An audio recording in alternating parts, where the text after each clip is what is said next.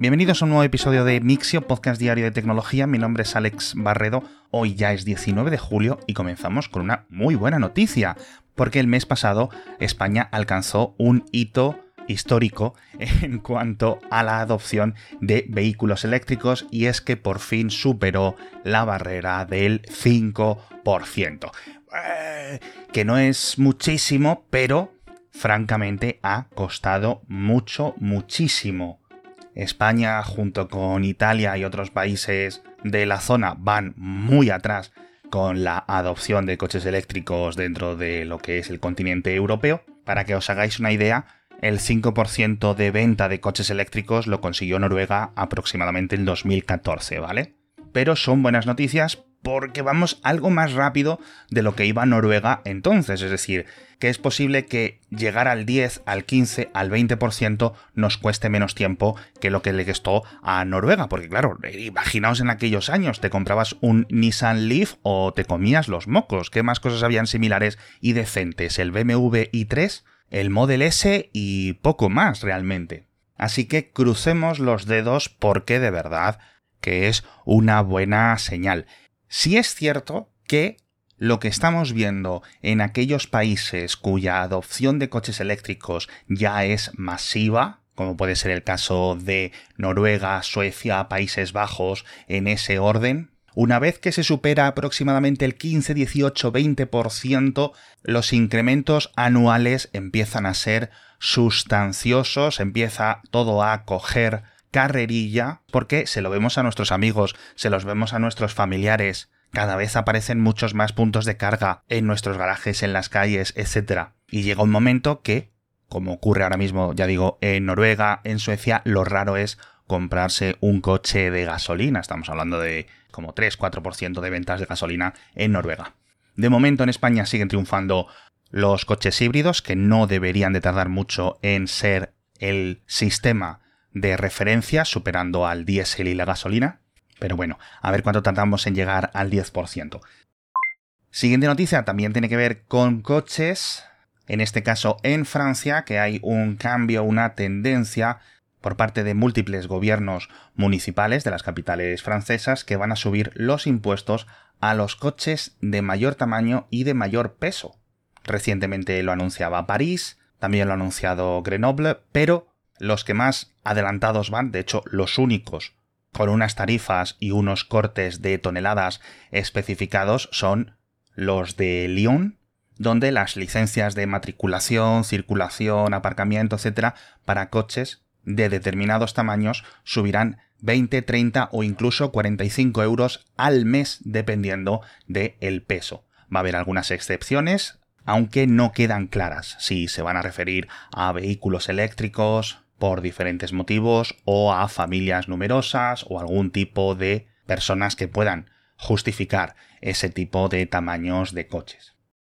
Nos vamos a hablar de software, nos vamos a hablar de todos estos modelos de inteligencia artificial que tanto comentamos estos últimos meses y es que Facebook ha anunciado y publicado Llama 2, que a pesar de tener nombre de operadora de telefonía de bajo coste, es la segunda versión de su gran modelo de lenguaje, que en esta ocasión viene con muchas y muy interesantes novedades. Lo primero es que no es una filtración, siempre va a estar ahí la conspiración de que si Facebook filtró el modelo original para que la comunidad de código abierto y todos los investigadores y académicos al jugar con ello empezaran a encontrar cositas y a construir y entonces Facebook podría aprovecharse ¿no? de ese trabajo ajeno.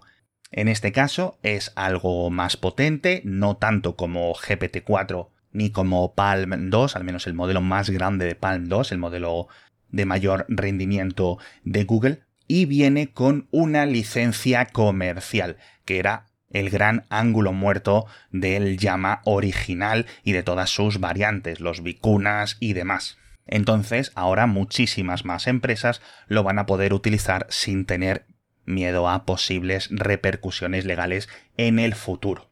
En las notas del episodio os dejo el paper, os dejo el anuncio, os dejo gráficos, os dejo tablas comparativas, pero es un anuncio importante. Lo primero porque dentro de todo lo que han lanzado hay un modelo específico afinado que han denominado llamados chat, el cual tiene unos resultados ligeramente superiores y puede tener más sentido para muchos conceptos.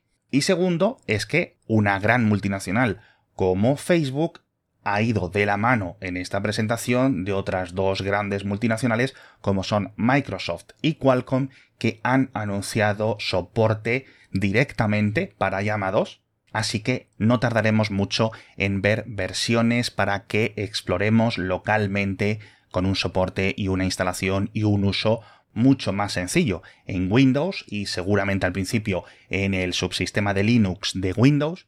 De hecho, creo que ya están los repositorios puestos y por la parte de Qualcomm el anuncio es que habrá una versión o que van a trabajar en adoptar una versión de Llama 2 y futuras para que pueda funcionar sin mayores problemas para los desarrolladores y usuarios tanto en sus tabletas como smartphones como ordenadores que utilicen los procesadores Snapdragon. Y que, oye, en el futuro alguien que quiera utilizar todos estos grandes modelos de lenguaje los utilice como si fuera una pieza más del sistema operativo, como un descompresor de archivos o un bloc de notas, ¿no? Ese es el objetivo de todos estos avances. Y hablando de multinacionales, dos que no hemos comentado de momento en el episodio, se han llevado una multa por parte de la Comisión Nacional de Competencia en España. En concreto son Amazon y Apple por su pacto de ventas de hace unos años y es una multa grande. Son 143 millones de euros para Apple y unos 50 millones de euros para Amazon. La tesis del regulador de la competencia español es que ese acuerdo de ventas exclusivo o pseudo exclusivo entre ambas compañías tenía unas condiciones abusivas para el mercado en el que indican que el 90% de revendedores de productos de Apple tras el acuerdo fueron expulsados de Amazon, lo cual afirman que ha acabado afectando a los consumidores, es decir, al haber menos revendedores, hay menos rebajas, hay menos ofertas, hay menos competencia, y aunque la CNMC tiene algunos argumentos más, es muy similar a la posición que tomó el regulador de la competencia italiano hace aproximadamente unos dos años, también con una multa muy similar, aproximadamente unos 200 millones de euros, que Amazon y Apple apelaron a los tribunales italianos y consiguieron deshacerse de esa multa. Así que vamos a ver el recorrido judicial de esta sentencia.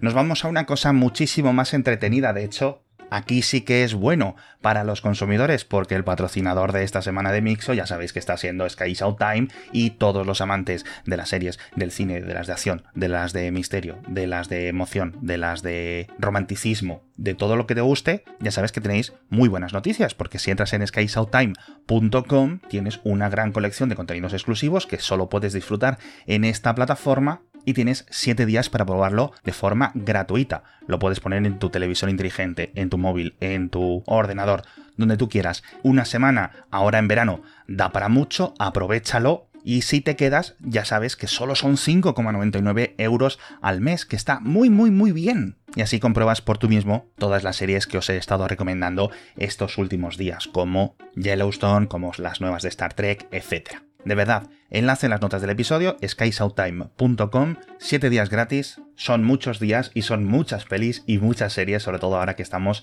en verano y podemos aprovecharlo.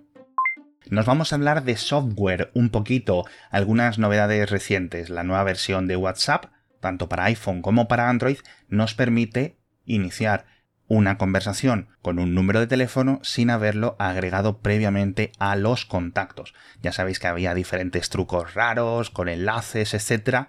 Pero esto siempre ha sido un engorro con WhatsApp. Y la nueva función no es perfecta, pero es un paso adelante muy importante. Cuando vas a darle al botón de iniciar nueva conversación, te dice elige el contacto. Ahí mismamente pones el número de la persona y cuando no aparezca en tu agenda, lo buscará en los servidores de WhatsApp para ver si existe, para ver si tiene un perfil y tendrás ahí directamente un botón para iniciar conversación.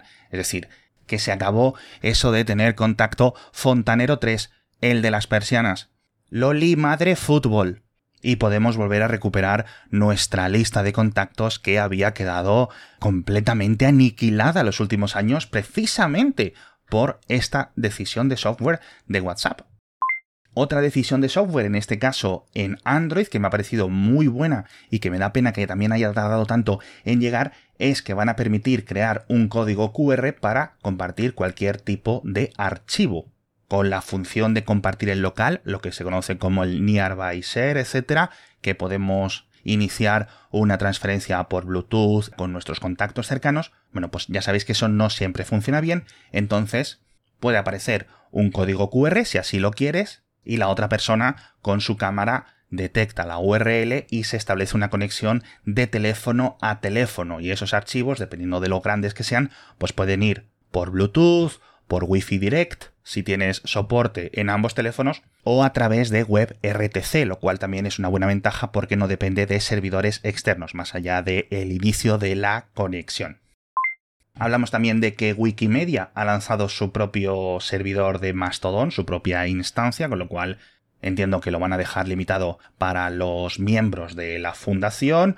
Y esto ocurre unos días después de que el propio gobierno de Países Bajos hiciera lo mismo y todas las agencias, ministerios y cuerpos y administraciones del país estén empezando a comunicarse con sus ciudadanos a través de esta plataforma, más allá de sus propias páginas web, canales tradicionales, feeds RSS, boletines, etc.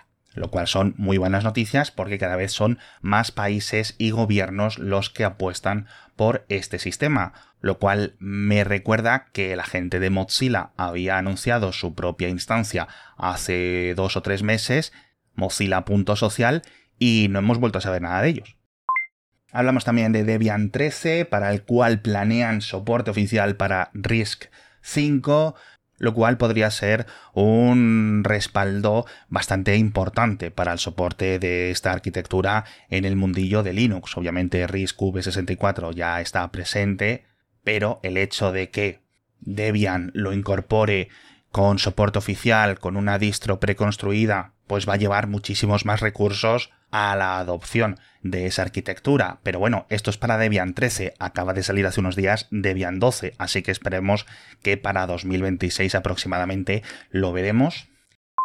Y a ver si para dentro de unos pocos años también tenemos más empresas de cohetes reutilizables, que con esta noticia nos despedimos por hoy, y es que Rocket Lab, la empresa medio neozelandesa, medio estadounidense, ha conseguido recuperar el segundo cohete Electron, ya sabéis que no tiene un sistema de aterrizaje completo, sino que salen unos paracaídas y luego lo recogen con un barco desde el mar. Han hecho bastantes mejoras porque habían tenido algunos problemas, así que vamos a ver si esto simplifica y reduce el coste y el tiempo que se necesite para que esa primera etapa pueda ser recertificada y pueda volver a lanzar nuevas misiones porque además ya sabéis que esta estrategia de Rocket Lab es muy similar a la que van a hacer en PLD con su Miura 1 y Miura 5, pero el objetivo tiene que ser alcanzar el nivel de SpaceX, ya no el actual, pero sí el de hace dos o tres años de unos aterrizajes tanto en barcazas como en tierra,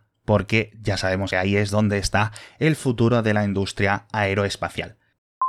Algunas cositas más que tenéis en el boletín y en las notas del episodio. Hemos hablado de todo un poquito también, como suele ser común en estos podcasts. Me ha gustado muchísimo ver ese 5% que os decía al principio. Pero bueno, con esto nos despedimos por hoy. Muchísimas gracias a todos por estar conmigo un día más y nos vemos mañana con más noticias de tecnología.